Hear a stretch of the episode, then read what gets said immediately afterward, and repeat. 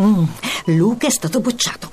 Su col morale. È successo anche a Leo. E sei così tranquilla? Certo, ho subito chiamato Grandi Scuole per recuperare due anni in uno. Grandi scuole? Non ci avevo pensato. Segui il consiglio. Chiama Grandi Scuole all'800 22 7700 o vai su grandiscuole.it. RAI GR1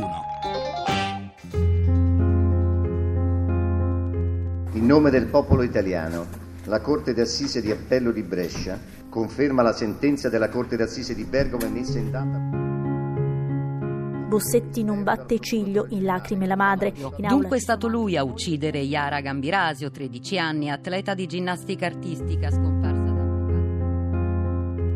da Arrivare a una sentenza di ergastolo senza permettere all'accusato di verificare le prove a suo carico è veramente una sconfitta per il principio di non colpevolezza.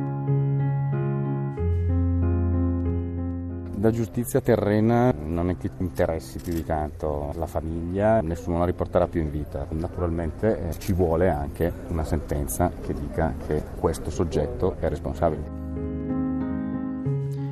Fine pena mai per Massimo Bossetti. La Corte d'Assise d'Appello di Brescia ha confermato la condanna all'ergastolo inflitta in primo grado per l'omicidio di Chiara Gambirasio, respinte le richieste della difesa che puntava a una nuova perizia sul DNA e ora annuncia ricorso in Cassazione.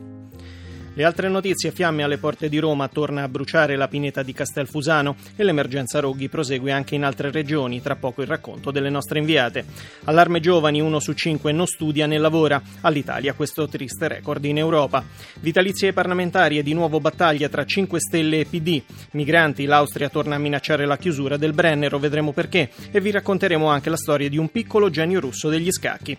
Lo sport, primo storico oro mondiale per l'Italia nel nuoto sincronizzato misto. Nel racconto che vi proporremo l'ascesa di due atleti tanto straordinari quanto umili.